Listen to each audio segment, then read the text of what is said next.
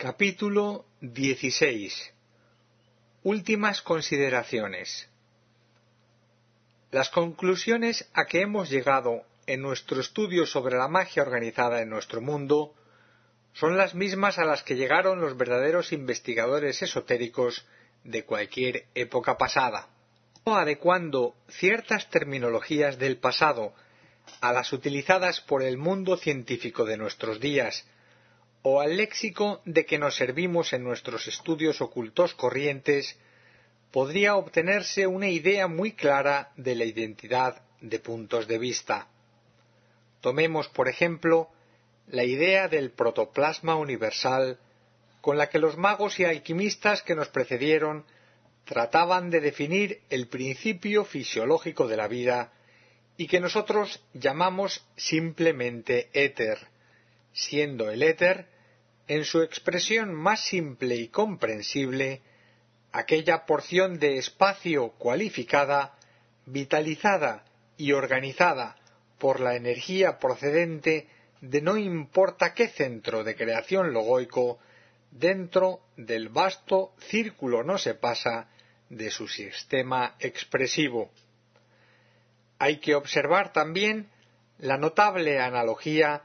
con los investigadores esotéricos de otras épocas, quienes sostenían que el protoplasma universal era substancialmente denso y que los átomos, las células y cualquier cuerpo en el espacio no eran sino orificios o agujeros que creaban los logos taladrando el protoplasma universal. Esta idea es idéntica o cuando menos muy parecida a la expuesta en muchos tratados esotéricos de nuestros días, cuando al hablar del proceso de creación o de construcción de universos afirman que los logos cavan hoyos o llenan de agujeros el éter o gran coilón, el protoplasma universal. Estamos también totalmente de acuerdo con las ideas expuestas por los investigadores ocultos del pasado en el sentido de que el protoplasma universal o éter es de naturaleza eterna y que una vez que los logos hayan alcanzado el punto culminante de su evolución, el universo que crearon entra, como en el caso de todos los cuerpos carentes de vida, en una fase natural de desintegración, y que invirtiendo el proceso creador, vuelven a rellenar los hoyos cavados por los logos, y entonces el éter o el protoplasma universal vuelve a su primitivo estado o naturaleza virginal que es el espacio puro. Esta idea puede aplicarse enteramente al término gran pralaya, con el cual intentamos representar nuestra comprensión oculta del gran coilón, revertido a su naturaleza virginal o morada de paz de los dioses, una idea que aplicamos por analogía al de Bachán o cielo de las almas humanas. La idea mística de regeneración de la substancia, muy utilizada por los alquimistas del pasado, que fabricaban oro del plomo o de otros metales inferiores en la escala de los elementos químicos, tiene el mismo significado que el que utilizamos nosotros cuando hacemos referencia a la redención de la materia, partiendo siempre de la base de que el proceso de redención o de regeneración material o substancial es un efecto natural y espontáneo que surge de la conciencia enaltecida o transfigurada, técnicamente descrito en términos de agravitación. Es el estado de ser en el que el yo, sea de un logos o de un ser humano, ha alcanzado lo que en locución oculta definimos bajo el nombre de liberación. En tal estado de conciencia, donde paradójicamente la conciencia carece de estado, se está por encima de las cualidades propias de la substancia y hay una completa independencia del yo con respecto a sus estructuras de manifestación, lo cual permite, como en el caso de la muerte, que el protoplasma universal deje de sentirse condicionado y que ascienda a través de los agujeros de la sustancia creada anteriormente a sus fuentes naturales de origen. La disgregación anticipada de la sustancia material es técnicamente regeneración o redención, la liberación espontánea y sin esfuerzo de la energía coherente del protoplasma que actuaba dentro de la misma. A algunos les resultará algo difícil comprender la relación que existe entre los términos supremamente místicos de iniciación o liberación espiritual y redención material. Sin embargo, como podrá observarse, si se analiza atentamente, ambos aspectos son consubstanciales, pues no puede haber liberación del espíritu o del principio monádico sin que se produzca automáticamente un proceso de regeneración de la materia o de redención de la substancia. Este proceso de liberación, a la vez espiritual y material, es técnicamente magia, el poder al que aludían los grandes místicos del pasado, que hace nuevas todas las cosas. La magia es, por lo tanto, el proceso insigne que sigue todo centro de conciencia para redimir la materia de sus cuerpos de su condición gravitatoria y elevarla de su expresión tosca y rudimentaria al éter más puro y radiante, al protoplasma universal. Los fenómenos que se registran en el espacio vital del universo por efecto de la imposición de la ley del espíritu sobre los aspectos materiales sujetos a gravitación constituyen un cuerpo de misterios al que sólo puede accederse mediante la iniciación. Y si tratamos de profundizar en el sentido íntimo de la misma, surgirán nuevas ideas y más insólitos conocimientos en torno al concepto místico de redención o de magia aplicada que nos permitirán comprender utilizando correctamente la analogía, que cualquier compuesto molecular, célula o átomo químico, por insignificante que sea, es un microscópico universo que se comporta idénticamente a como lo hacen los sistemas solares y cósmicos de la más elevada trascendencia, y contienen en sus pequeñísimos aunque completos esquemas atómicos unas vidas y unas conciencias llenas de potencia creadora, cuya misión es reflejar a través de sus minúsculos cuerpos de expresión la ley infinita de redención de la materia, realizando con ello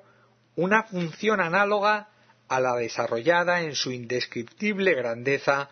por los logos creadores de cualquier tipo de universo. Hay así, naturalmente, un proceso de magia organizada que arranca fundamentalmente del Señor de un sistema cósmico, solar o planetario, y se refleja con toda exactitud en cualquier porción de substancia material, por ínfima que sea, condicionada por los fuegos internos que se agitan dentro de la misma. Podríamos decir, pues, que dentro de la estructura molecular de cualquier cuerpo celeste se está realizando constantemente un proceso mágico de redención que va de la simple actividad débica, definida ocultamente como de substanciación del éter, a la de la redención de la substancia, determinada por el espíritu de vida, a través de un centro creador, un proceso ambivalente que se extiende desde los límites fijados por la ley de gravitación que condensa el karma del universo hasta el principio de ingravidez, mediante el cual todo compuesto sólido o material se convierte en substancia etérica y retorna libremente a su propia esencia de vida, el protoplasma universal. Por lo tanto, La magia no es sino una expresión científica tanto más comprensible cuanto más elevada sea la perfección del observador, discípulo, mago o vidente. Así pues, la magia fue practicada siempre y cuanto en el pasado el vulgo designó como milagros o efectos sobrenaturales, no era sino la aplicación consciente de ciertos elevados conocimientos científicos con repercusión en los mundos invisibles, etéricos y psíquicos. La magia tiene un origen cósmico y se pierde por ello en la noche de los tiempos, y desde que la humanidad inició su proceso evolutivo en este planeta, hubo siempre hombres inteligentes, de mente clara y perfectamente organizada, que practicaron la magia como un sistema natural de adaptación a la vida. De ahí que la sabiduría de los Vedas, los misterios del cristianismo y los códigos inherentes a las leyes del Manú se expresaron siempre en términos de magia organizada, y los portentosos poderes psíquicos de que dispuso Moisés, el legislador judío, no eran sino aplicaciones conscientes de los conocimientos mágicos que había entresacado de los arcanos de la sabiduría egipcia, persa y caldea, que fueron la cuna espiritual de los grandes magos y videntes del mundo antiguo. La magia, una vez reconocida y desarrollada como una ley natural de la existencia, confiere además el sagrado don de la arquitectura cósmica, mediante la cual cada cosa ocupa su lugar en el proceso supremamente místico de la creación. Es el don de la divinidad, como supremo arquitecto del universo, que han de adquirir los grandes discípulos e iniciados para completar su perfección planetaria. Una de las maneras más sencillas de exponer el principio de la magia organizada, aunque quizás la más difícil de ser realizada, es la de saber situarse psicológicamente en el centro de cualquier cuestión. Este es el don inapreciable de la oportunidad al que Sócrates, el gran filósofo, definió como la más elevada forma de inteligencia al alcance del hombre. Cuando un hombre ha logrado adquirir el don psicológico de la oportunidad, encaja perfectamente entonces en el ambiente social que le corresponde y desde donde debe desarrollar su actividad creadora, su verdadera y correcta labor social de engarce con los valores cósmicos. Un ejemplo de esta sabia ley de situación cósmica lo tenemos en las pirámides egipcias, dentro de la cual la geometría, la astronomía y el orden matemático se complementan perfectamente para crear unas arquitecturas reflejadas de lo cósmico, sólidamente establecidas sobre los cimientos de la magia organizada, unas solemnes estructuras geométricas más elocuentes de la sabiduría divina que gigantescas tumbas faraónicas. Madame Blavatsky, que fue una excepcional ocultista y una portentosa maga, atribuía a los sacerdotes egipcios, a los astrónomos, a los arquitectos y a los matemáticos que diseñaron las pirámides ciertas sorprendentes facultades mágicas. Ellos conocían evidentemente la ciencia suprema de la invocación de las fuerzas sutiles de la naturaleza y controlaban perfectamente el protoplasma universal, con sólidos conocimientos de las leyes de la proporción cósmica y sagradas medidas áureas o solares que los grandes devas transmitieron en lejanas épocas a los hijos de los hombres. Para dar fin a estas últimas consideraciones, definiremos como magia organizada a todo intento creador en la vida del hombre. Esta es una afirmación que engloba, conjunta o engarza en la vida humana sea cual sea su grado de evolución, a la astronomía, la geometría y las matemáticas, que son los poderes utilizados por el Creador como mago supremo del universo, para estructurar el magno templo del sistema solar donde vivimos, nos movemos y tenemos el ser.